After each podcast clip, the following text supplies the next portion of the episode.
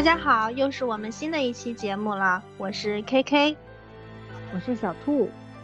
我是晴晴。我们录制这期节目的时候呢，是二十四号，也就是平安夜，马上就要接近新年的年底了。二零二三即将过去了，二零二四年已经马不停蹄的要来了。那么 Nine to Five 呢，也要来一波回顾二零二三，展望二零二四了。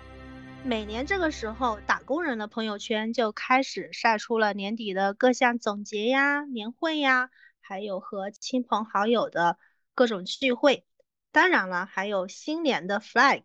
这是一个特殊的时段，代表着一场告别以及一番新的期待。那么，我们想来和大家聊一聊2023你的收获和遗憾，还有2024年又有哪些期待呢？小兔，你要不要先来分享一下？我觉得我最大的一个收获，可能是对自己想要追求的东西的一个变化。就是可能之前，可能包括上半年吧，都是在一个比较打鸡血的那个状态去考这些证啊，或者是获得一些荣誉啊。嗯，还是还是在一个向外去追求的这样一个过程，但是我觉得从下半年的一个变化来看，就是现在越来越去寻找内心的一些，呃，就是心里面的东西，更向内求，然后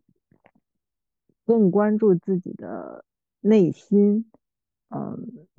去关注什么是。生活里面真实存在的东西，去关注我到底想要什么，可能可能从外向内去有这样一种转变吧。这个我觉得是我今年最大的一个收获，就因为它让我放慢了我的脚步，就之前的节奏过于快，有的时候让我们忘记看生活当中的一些风景，甚至忘了。什么才是生活？所以感觉今年最大的，二零二三年最大的一个收获就是自自己的心境有了非常大的变化。我也有相同的感受。二零二三年我最大的变化也是允许自己慢下来了。我感觉包括去年再往前的一年，总是会有迷茫的感觉。当你迷茫的时候呢？什么才能够去阻止自己陷入这种不断的迷茫或者焦虑嘛？就总觉得得做点什么，所以要找好多的事情来做。但是在这个过程中呢，会觉得很累。二一个会觉得目标感没有那么强。所以刚才小兔说的这个让自己慢下来，我还挺感同身受的。那婷婷呢？婷婷，你的？二零二三最大的收获是什么？嗯，二零二三最大的收获其实跟你刚才说的那个有一些类似，就是因为我也是在研究心理学方面的一些知识，嗯，主要是两个原因。第一是因为个人喜好问题，因为可能听过之前节目的呃朋友们也知道我。就是高考的时候填志愿，其实也填了这个心理学，但是最后没上成，就是一个嗯一直以来内心喜欢的一个事情一个方向。再有一个，其实我觉得，就是人到这个 岁数，或多或少会有一些嗯心理的不太健康的因素，或者是情绪上面的一些问题。我其实主要是想要通过学习正规的知识去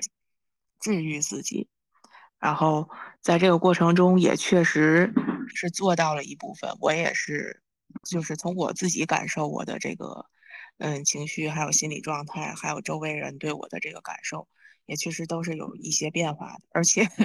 最主要的一个点就是，我前两天就是那个 MBTI 那个测试，我前两天又做了一遍。我竟然神奇的从 I 人变成了 E 人，你原来是你原来是 INFJ 嘛，他们说好像是 INFJ 特别容易变成 E，就是应该是最 E 的 I 里面最 E 的一个人 啊。那我现在的这个是 E 里面最 I 的，但是，嗯，对，但是它确实是 I 变成了 E，就是当然不是说 I 不好，E 就好，但是就是因人而异的这个东西。但是我自己觉得。嗯，它这个变化其实主要是，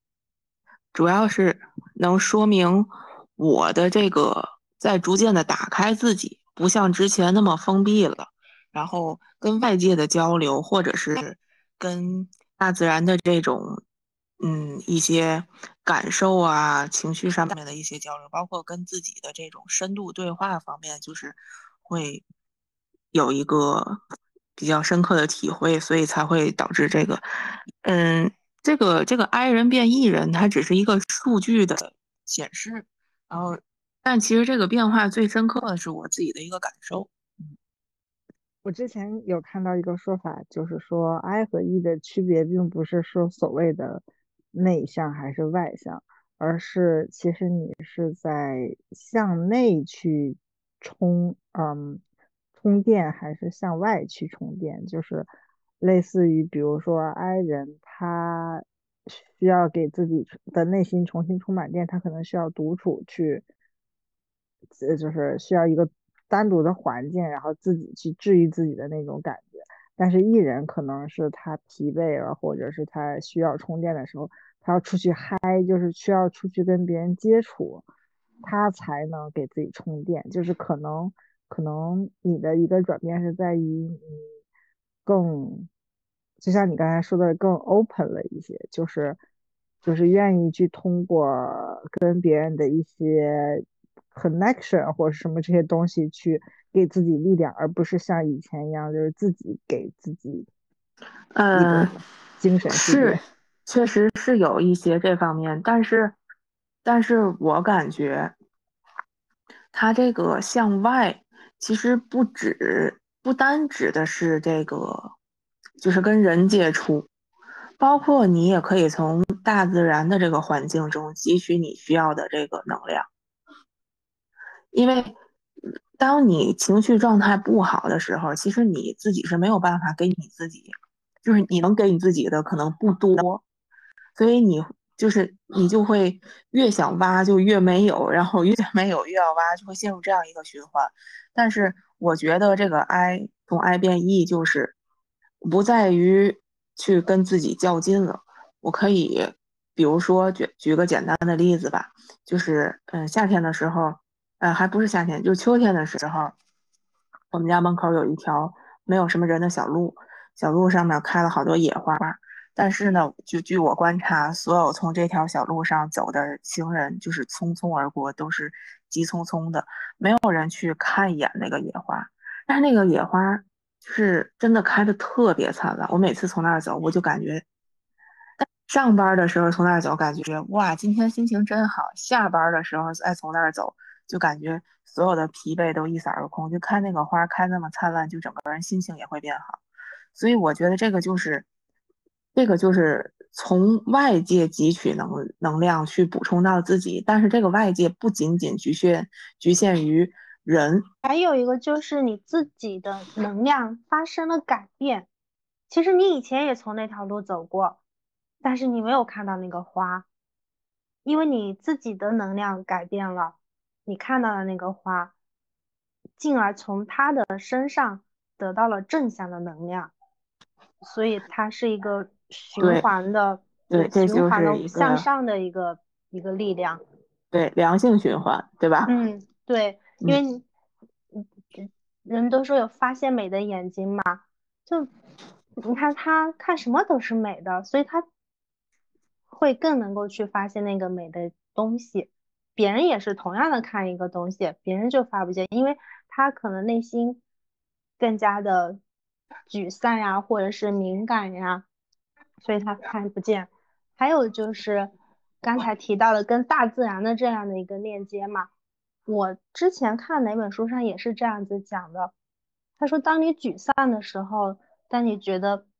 自己好像被阴霾笼罩的时候，你要走进自然，你要吸取天地之精华，要去自然里面汲取这个灵气，然后来滋养自己。我我但是感受挺深的，因为我每每出去玩的时候，我也会发现啊，当我看到那些葱绿的树，包括下雨之后那个滴着淌着水珠的那个草。包括闻到泥土的芬芳，都会觉得心情很愉悦。这个就是大自然给我们的一个馈赠。对，所以这也是我今年嗯最大的一个收获吧。就是有的时候确实有一些事情需要向内求，但是有的时候也不要忘了跟。你周围这些免费的能量高级能量场去进行 一个能量交换，把你的呃不好的情绪排出，然后汲取一些正面的这个能量信息。我听上去，我感觉我们三个还是有一些相似的地方，就是我们的收获都是在一种心态上的转变吧。我觉得就是我们每一年可能都会去做这样的回顾，然后然后这一年一年当中肯定发生的事情有呃积极的，然后肯定也有一些挫折或者痛苦的东西，但是我觉得好的地方在于所有的这一切都是我们的收获，就是哪怕是一些挫折苦难的东西。在我们看来也是一种收获，因为这这这件事情的转变，最重要的事情是我们自己本身，就是我们是不是有拥有一个越来越强大的内心，然后我们是不是越来越积极、乐观、正能量的去看待问题，啊，包括我们刚才提到的，是不是能去跟大自然有链接？其实一个很重要的前提是你能发现这些东西的能量。然后你才能去跟他们换能量。那你首先你发现他们有能量这件事情本身就是我们自身的一个很大的转变。所以我感觉我们我们几个这个最大的收获，其实都是我们自己的内心拥有了很多的变化。就是就是从我们自己这个维度上去看，我们比之之前的自己变得更好了。哎，那除了心理上的改变的话，我还想说一些俗人的事情，二零二三年还是很开心的，因为我升职加薪了。哦，恭喜！此时应该有掌声。对，挺开心的一个事情。还有就是带家人进行了一场短期的旅行，也是跟亲戚一块相处了嘛，感觉还是挺棒的。晴晴不是也刚玩完回来？不是，他不是。他今年都不是只是玩了一次，他是玩了好多次。我刚要说升职加薪呢，我就没有，但是出去旅行花钱呢，我就有了。对对对，他不时的就会走在路上，我也是挺羡慕的。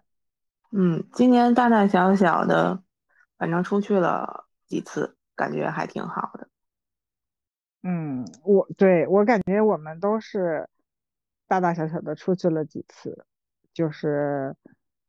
每一次可能都对自己是一种治愈吧。那我想问，就是说了这么多收获，你们有没有什么遗憾呢？在二过去的二零二三年都有。嗯，就 我们之前不也聊过吗？是躺平呢，还是卷起呢？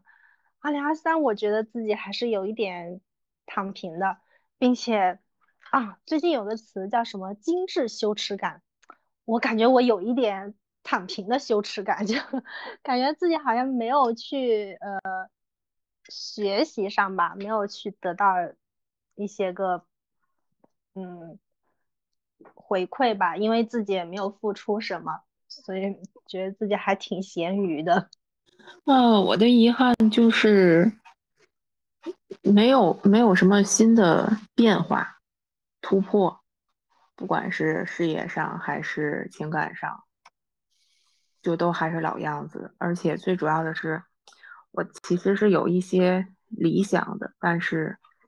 也许是眼高手低，也许是反正种种原因吧，最终还是没有一点点突破不了一点，这个就是算是今年的遗憾吧。哎，但是你们两个其实都在提到突破，我有一点好奇，就是我们为什么一定要每年都有一些突破呢？就是或者说，我好像今年没有一些特别特别突破的地方，我可能都会自己觉得像刚才 K K 说的，有这种躺平的羞耻感。其实我自己的，因为我我其实每年的回顾，我都不太会觉得自己有什么遗憾，因为我感觉就是每一年其实都是在全力以赴，然后现在的样子其是我能做到的最好的样子，就是再重来一次，我也不会做的比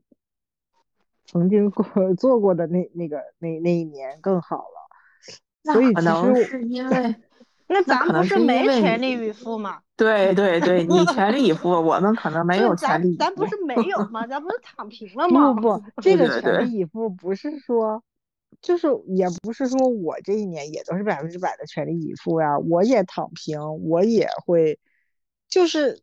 就是我会我会给我自己，就是我会允许我自己有摸鱼或者是躺平的那个比例，就就我不会把自己拉的那么满，就就我觉得那样很累呀，就是那样的想法，我觉得是我有点们也没把自。己拉得很满呀，就是对呀，因为太对呀。太放松了，我所以我告但诉你，我是这个二零二三年的 flag 是什么？其中有一条读十本书，我都没有读，所以我觉得这个羞耻感我是应该有一点的。但是也不见得说我一定要读十本书啊，你还在咱们的这个播客的督促下读了四本呢。对对对，啊，对，因为我的那个其实遗憾可能还是来源于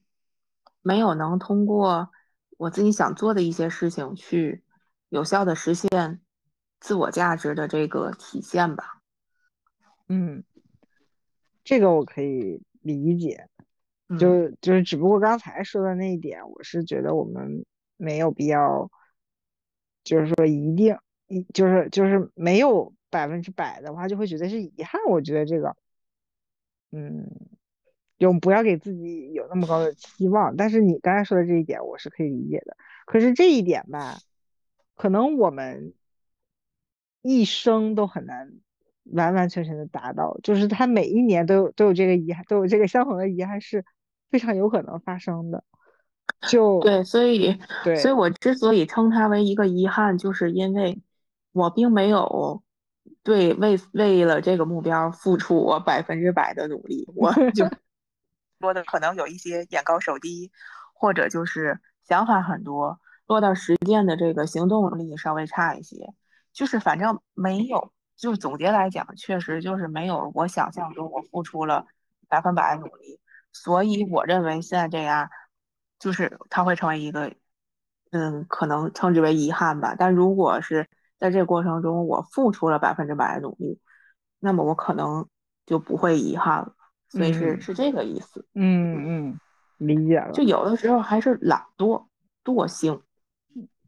所以我们其实都我觉得你在说我呢。所以我们其实都挺佛系的。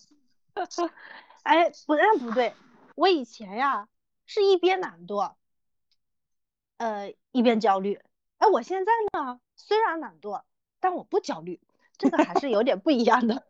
你已经达到了叫什么躺平的最高境界。呃，对，因为今年有一句话对我的影响很深，我们不都一直在说突破突破嘛？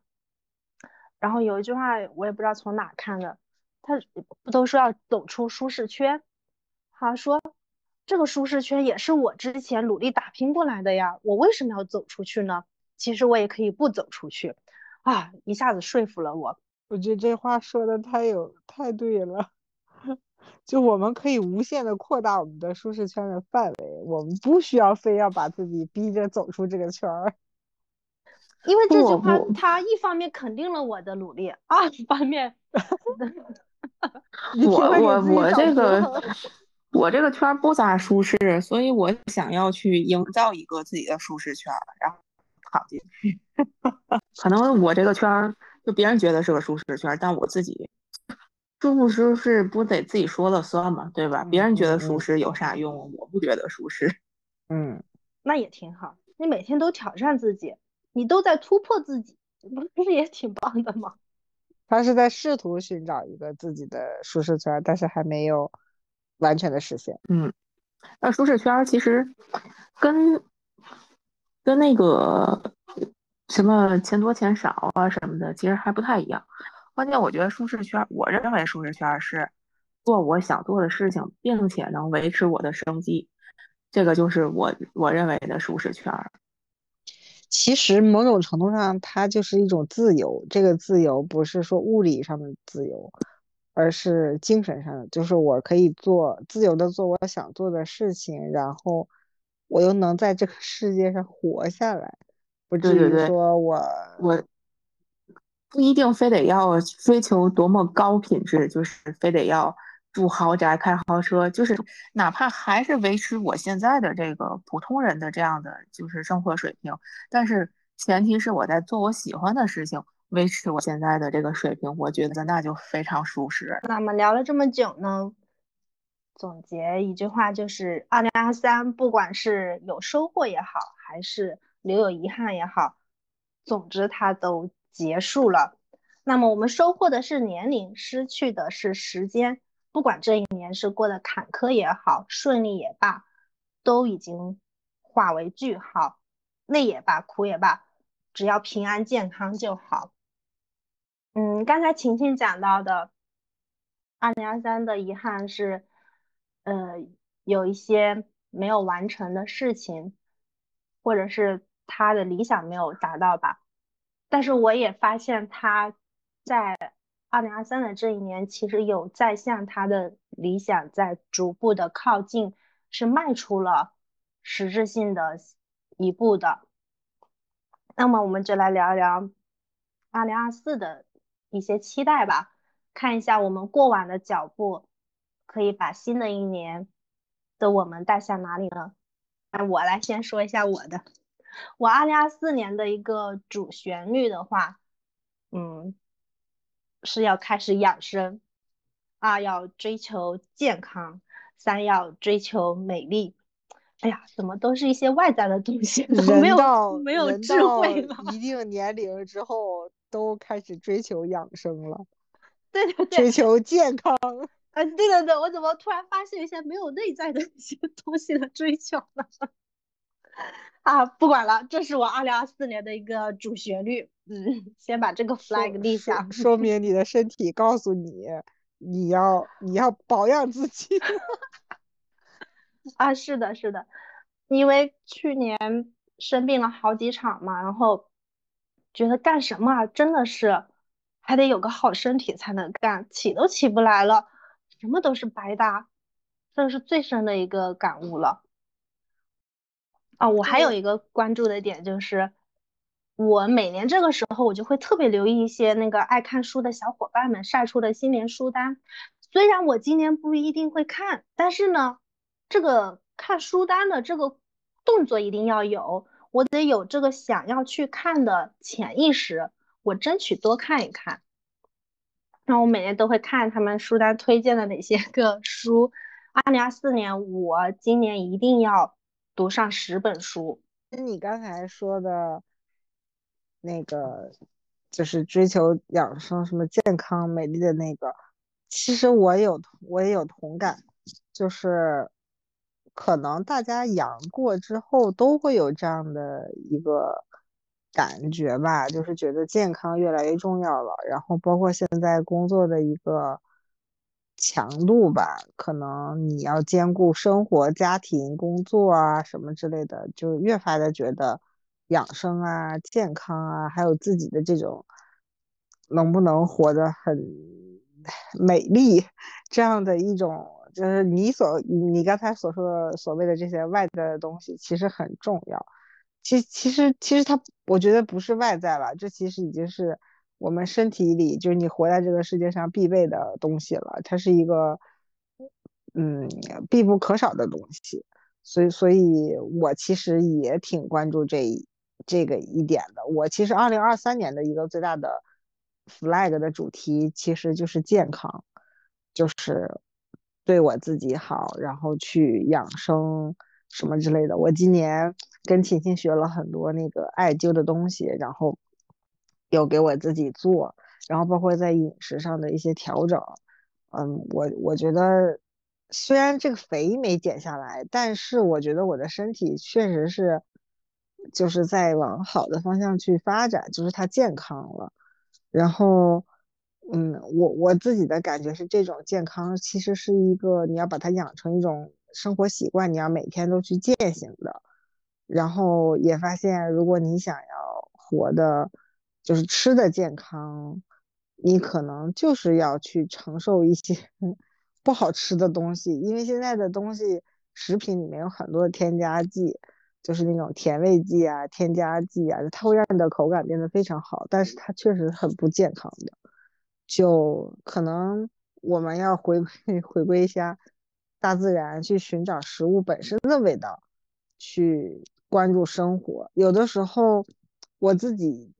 就是对我明年的一个期待，就是我希望。我可以关注我自己本身内心的一些东西，嗯，不是去追求那些比较浮躁的什么名利，就是属于社会地位上的一些东西，可能更多的是想去关心自己，比如说你有没有按时吃饭，嗯，你的身体是不是健康，然后你有没有睡得很好，你的睡眠质量怎么样，包括。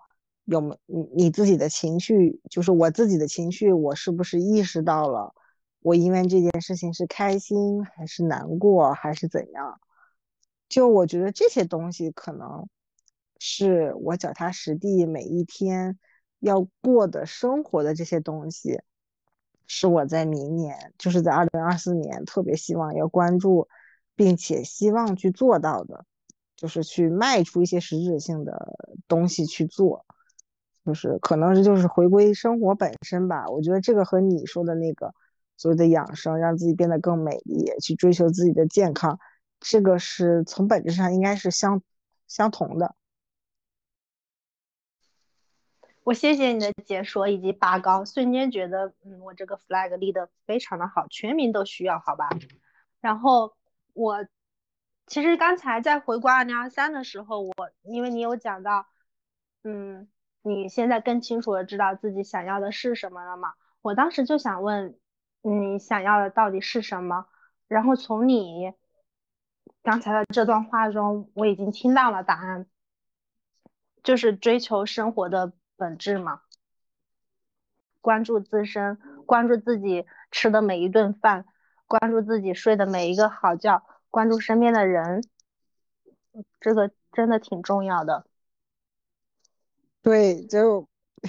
我我甚至想说关注自己每天早晨的那个第一波便便，当然这么说可能第一个嗯嗯是不是顺利的？对，第一个顺利的嗯嗯，就是嗯，可能更多的是想要落地的做生活本身应该做的事情吧。可能我我我也不知道为什么。就是在二零二三年，我就在下半年突然就有这样一种意识，就是觉得有的时候我们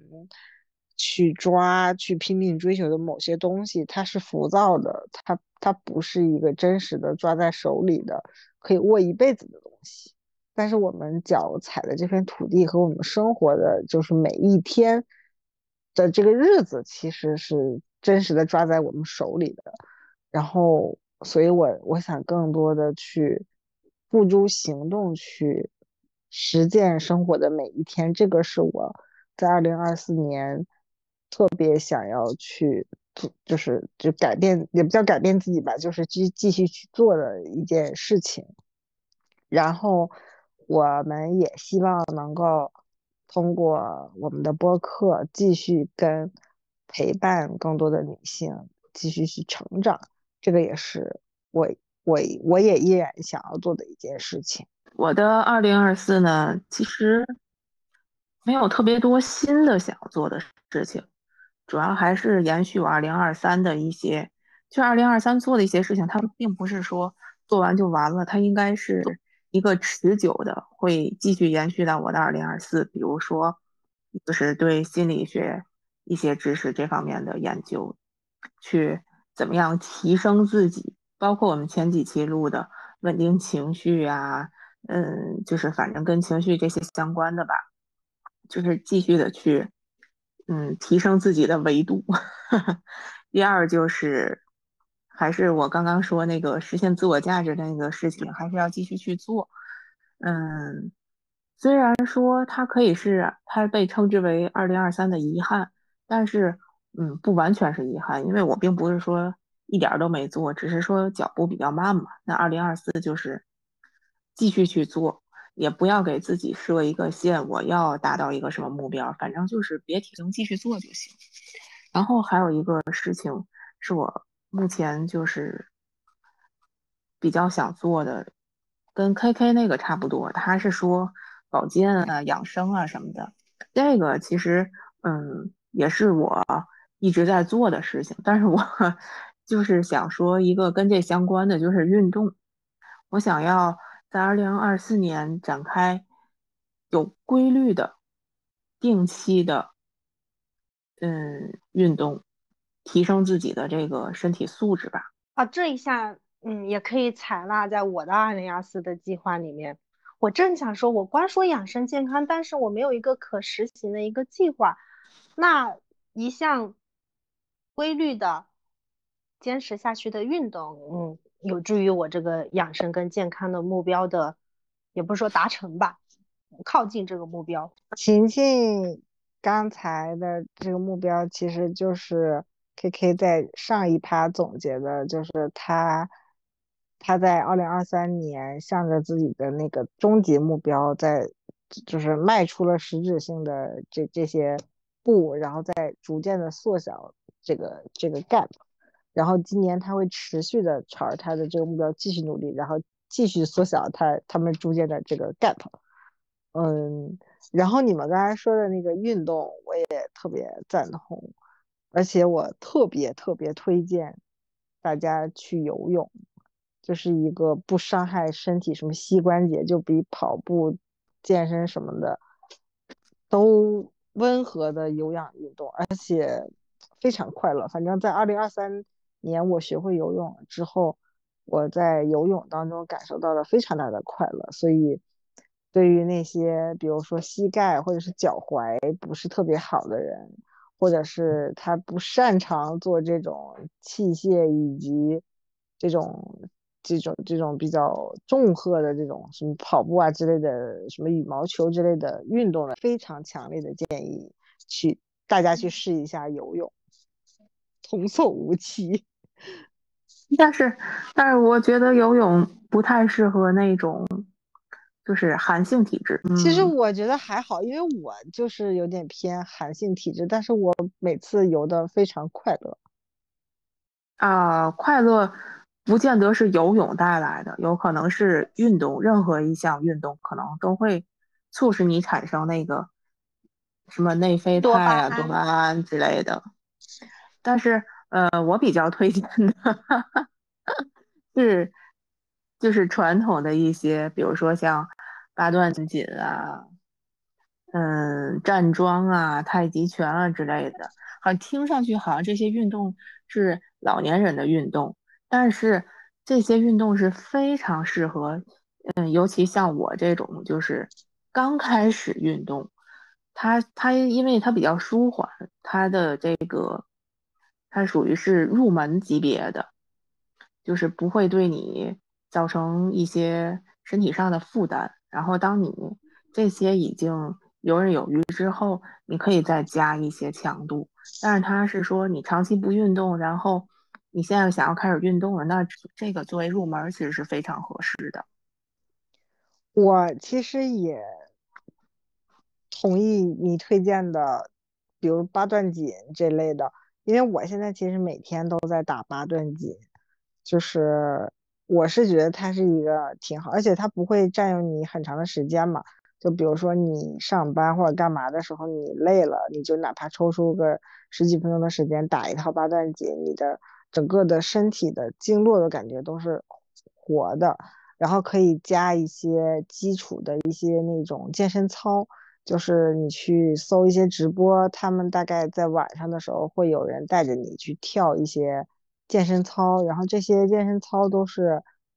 比较简单的动作，就是你可以选择只练，就是慢慢的去加加深你的这个强度嘛。这个健身操我之前觉得也蛮好的，然后再就是就是一些其他的运动，可以加一些，比如说一周一到两次，然后其他的时间你可以去做，呃，类似于八段锦或者是这种什么健身操，就是在家里面就可以随时动起来的一些运动，比我觉得其实比什么我一一说我要运动，我可能就去健身房办张卡这种要能可操性要对。强一些，这举铁它不适合所有人，尤其不适合那个刚开始运动，你就不是不太适合上那么大强度，因为年轻人咱就不说了，像 咱们这个中年人，确实你的心肺它它适应不了，一上来就这么大强度，那种运动反而会给身体造成一定的伤害，所以就是要循序渐进，这个还是很重要的。作为一个。呃，总结性的健身加呃养生，我我有两个比较推荐的，尤其是推荐给女孩子吧。艾灸加中医的这些，嗯，调理气血的这个，比如说八段锦吧，咱就说八段锦，因为它动作也比较少，时间比较短，比较好学。就是艾灸加八段锦加泡脚，绝绝子。真的，但是你你要 你要那个坚持一段时间，就非常能看见效果。你不要一两次就就停，那个是没有用的。最起码，咱说一个月吧。如果你能坚持一个月，你一定能看到效果。非常推崇的这三项加起来，我现在就是每天八段锦。加跳一个操，然后泡脚，然后可能有的时候还会加一些拉伸的动作，基本上就是这这几个，感觉还是很不错的。二零二四年我也要尝试这一套组合拳，我也想看看效果。我而且我也特别推荐你去试一下艾灸，就是二零二三年不是跟琴琴学了几个穴位。然后我试了，真的蛮好的。然后有一段时间，我的肩周就是肩周炎发了，然后就是之前我会去那个我们社区医院那儿去针灸啊，然后什么理疗，让他给我按摩。然后他他那一次按摩完了之后，他可能有缓解，但是因为你白天又上班对着电脑啊什么之类的，他就。晚上他就又会疼那，我也不能，就是可能不能每天都去嘛。然后后来我就想到了那个艾灸，我就找了，就查了一些就是肩肩颈的一些穴位，然后当时就是艾灸了，可能也就是一到两天，因为我那个没有，嗯，没有特别严重，就是达到那种需要去医院的那种程度，但是我的。那个胳膊其实当时已经有一点抬起来的时候会疼了，就没有达到抬不起来，但是抬起来会非常疼的那个状态。我就是艾灸了一天还是两天，然后他就好了，就就好长时间没有再犯过。我觉得还是真的挺有用的，现身说法给大家 推荐一下，尤其是 KK。是的呢，我现在肩颈啊也不好，腰也不好，简直就是现在不都说脆皮大学生吗？我现在也很脆皮。你这个年纪也该脆了，就人家大学生是不该催的时候催了，咱们这个中年也也该催一下了，所以还是呃保健啊、养生啊，这个做起来。也就是说我催的正当时呗，在接近节目的尾声呢。我还有一个请求，那就是我呢爱读书的小伙伴小兔，可不可以推荐一下那个书单呢？二零二四年我是一定要读书的。然后呢，也想让听众们一起来看一看有没有合适自己的书单，然后去读一读。呃，其实比推荐书单更重要的是推荐能如何能让你实现你这个 flag 的方法。就是如果你一年的计划是要读十本书的话，你可以给自己设定一个目标，就是我一个月读两本。就是如果你一个月读一本的话，你会觉得啊，我的时间很富裕，什么什么之类的。就我觉得你给自己一个计划，就是一个月读两本书，然后这两本书其实你不需要局限题材，也不需要局限于厚度。然后比如说你读一本书累了，就比如说你读了一本厚的书，那我第二本书就可以读一本薄的，比如说诗歌或者是什么那种很快就能看完的，哪怕是那种漫画也可以，什么半小时漫画，什么历史的那个。你就哪怕读一本那个书也可以，就是要让自己每个月就读两本书，然后这个这个书的选择是有厚有薄，有轻松的，然后有可能有一些沉重的，这样你读起来就会好一些。然后再一个就是固定一个时间去读，比如说你固定在就是看你自己平时的作息是早晨、中午还是晚上会有时间。你就给自己，比如说你有十分钟，你就读十分钟的书；如果你有半个小时，你就读半个小时。反正你就每天固定在一个时间段读书，就是在那个时间段就是读。比如说，如果你有孩子，你可以带着他一起，就比如说我们规定一个，这个是咱们的读书时间，然后你读你的，我读我的，这样也可以培养他的一个，嗯，一个一个阅读习惯吧。我觉得你其实可以在这个。就是根据自己的作息去选择一些合适的时间段，然后和书来读。对于我自己来说的话，因为我，嗯，就是我因因为我今年其实也给自己设定了一个 flag，然后为了这个 flag，我就是加入了一个。一个群吧，就是我们读书的那个群，然后那个群的目标当时设定的就是每个人每个月至少要读两本书，然后但是群里面就是嗯很多人他在中间的时候他会发自己的读书进度嘛，然后你就会 发现大家有的时候还挺卷的，就是总有那么一些一两个人吧，他的阅读量是非常大的，然后你就会督促自己也也要多读一些书，但大部分人其实每个月。读至少两本是可，就是两本书是可以做到的。然后我今年我大概查了一下，我是读了五十多本书。然后这五十多本书里面，大概有二十七本吧，就是一半一半多，我认为是可以五星推荐好评的。然后，嗯，在咱们这期节目后面，我可以给大家整理出一个书单给大家参考。然后节目里呢，我可能就提一些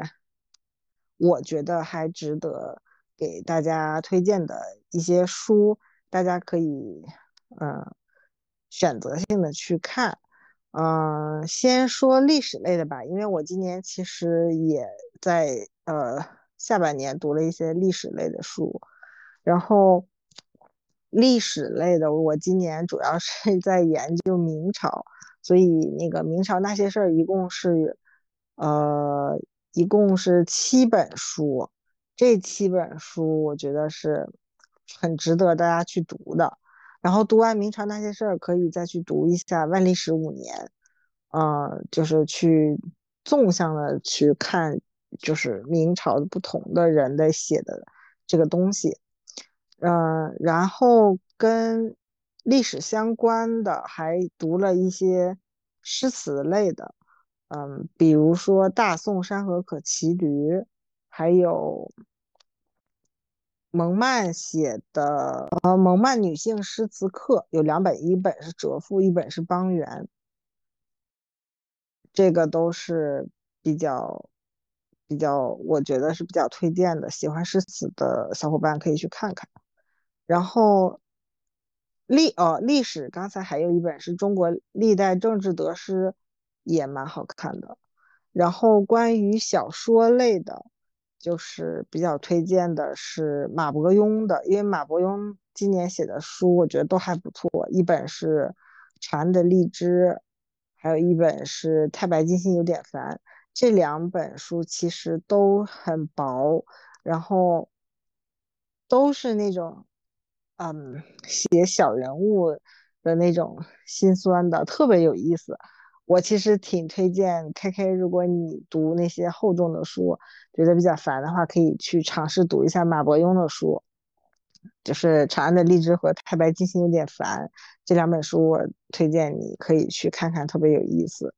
然后。比较经典的名著，像呃《面纱》，就是如果谈恋爱、谈恋爱的、谈恋爱的人 可以去看看这本书，叫《面纱》，呃是毛姆的。然后还有一个是马尔克斯的《梦中的欢快葬礼》和《十二个异乡故事》，也还可以。然后还有一个是。嗯，霍乱时期的爱情吧。也是马尔克斯的，然后毛姆还有一本是《刀锋》，我觉得也很不错。嗯，然后呃，博尔豪斯的《小径分叉的花园》，我觉得这本书也特别，就是特别薄的一本书，但是特别神奇，就是它涵盖的知识面特别的广，然后脑洞特别的大，就是非常非常有意思的一本书。然后小说还有就是我们之前播客里面播的这个《那不勒斯四部曲》，也推荐大家去看一下。然后呢，我其实今年还读了很多关于内心探索的书吧，啊，一本是悉达多，还有《沉浮实验》，呃，像，呃，还有一本，还有一本推荐，等会啊。我找一下那个名字，哲学家一样生活，像哲学家一样生活。我觉得这几本就是去向内找自己内心的话，都是可以去看的，就是嗯，还挺推荐的。然后小说还有一本《一九八四》，也是一个反乌托邦的小说。这本小说写的时间比较早，但是现在看来还是特别有讽刺意义，然后会让你觉得。读完以后身上冒一身冷汗的那种，特别吓人的那种感觉，那种吓人是精神层面的吓人。嗯，这这本书不好多说，大家可以有感兴趣的话可以去看一下。然后我还有一本书是推荐给跟小朋友一起看的，就是《逛动物园是件正经事》。呃，这本书。它其实是教我们怎么去逛动物园。我们可能很多人不能理解逛动物园为什么还要被教，但其实我们很多时候去动物园看动物都是走马观花，其实看不出什么东西。这本书是教你怎么样去看，比如说看动物园的丰容好不好，动物园是不是能够动物是不是能够展示出它自然的行为等等。嗯，包括他总结了全中国以及亚洲吧比较好的一些动物园，所以我觉得有小朋友的话，可以跟小朋友一起看一下这本书。这个书里面有很多的插图，是那个各种动物的。就看完这本书之后，再去领小朋友逛动物园，我觉得会非常不一样。这本书也是特别推荐给大家的。然后呢，还有两本书，我觉得特别有意思。嗯，这这两本书都是，呃，所谓的底层人写的。一本是《赶时间的人》，是一个外卖员写的诗，写的诗集。啊，还有一本书叫做《我在北京送快递》，是讲这个快递员他在讲自己所有，他一共换了十九个工作，他讲了他十九个工作的经历。然后这两本书特别的可以放在一起读，就是。这两个人的出身是不一样的，但是他有非常不同的，就是给人的感受，就是他们都对文字、文学有着非常执着的这种精神追求，这也是他们支撑他们在苦难下去还就是还在寻找自己内内心的那一份，呃，所谓的自由或者精神世界的一个支柱吧。然后我在北京送快递这本书，我推荐晴晴去读一下。就这本书前半部分会让你觉得，哎，这不就是讲一个人在讲他自己工作的一个自传吗？去讲这个基层的工作多么的辛苦。但是当你看到后半部分的时候，你就震撼了，就是他在讲述的完全是他的精神世界。而且这个人虽然他只有中专的学历，但是他的他一直没有放弃去阅读，然后去写作。然后他的他的出身其实我觉得还家庭还可以，然后。他追求的这个东西的那个精神世界，我觉得就是我们其实跟我们很多人一样，就是我们这些普通的打工人追求的东西都是一样的。所以看到那个东西特别的受震撼吧，我自己是这样一种感觉。然后这本书也挺有意思的，在豆瓣还是在各大的平台做年度总结的时候，都在二零二三年被评为了年度图书。我觉得可能是因为这本书后半部分的那个精神层面的东西打动了很多人，所以这本书我强烈推荐晴晴去读一下。基本上大，基本上特别五星的书就是我刚才提到的这些，我今年读的书单里面的这些书吧，基本上囊括了，可能会有一些疏漏的地方，到时候我会整理一个。呃，我推荐的这个五星级的版本，然后到时候大家可以自己去搜，然后去看你们感觉感兴趣的吧，或者是我到时候可能会把所有的书单列一下，然后大家可以自己去选择性的读。好的，太棒了！我也从你刚才说的这些个书中，我也 pink 了好几个，我也做了小笔记，新的一年可以去读一读。那么聊了这么多了，让我们来收个尾吧。二零二三年的某些遗憾，就让它埋藏在今年的大雪里吧，飘散在冬日凛冽的寒风里。让我们怀揣二零二三的收获与美满，踏过时间，去遇见二零二四更加充盈的自己。然后呢，也欢迎更多的小伙伴们和我们分享你二零二三的故事。以及二零二四年的 fly，零二四年 nine to five 会一直继续持续的陪伴大家，我们一起做更好的自己。哦耶！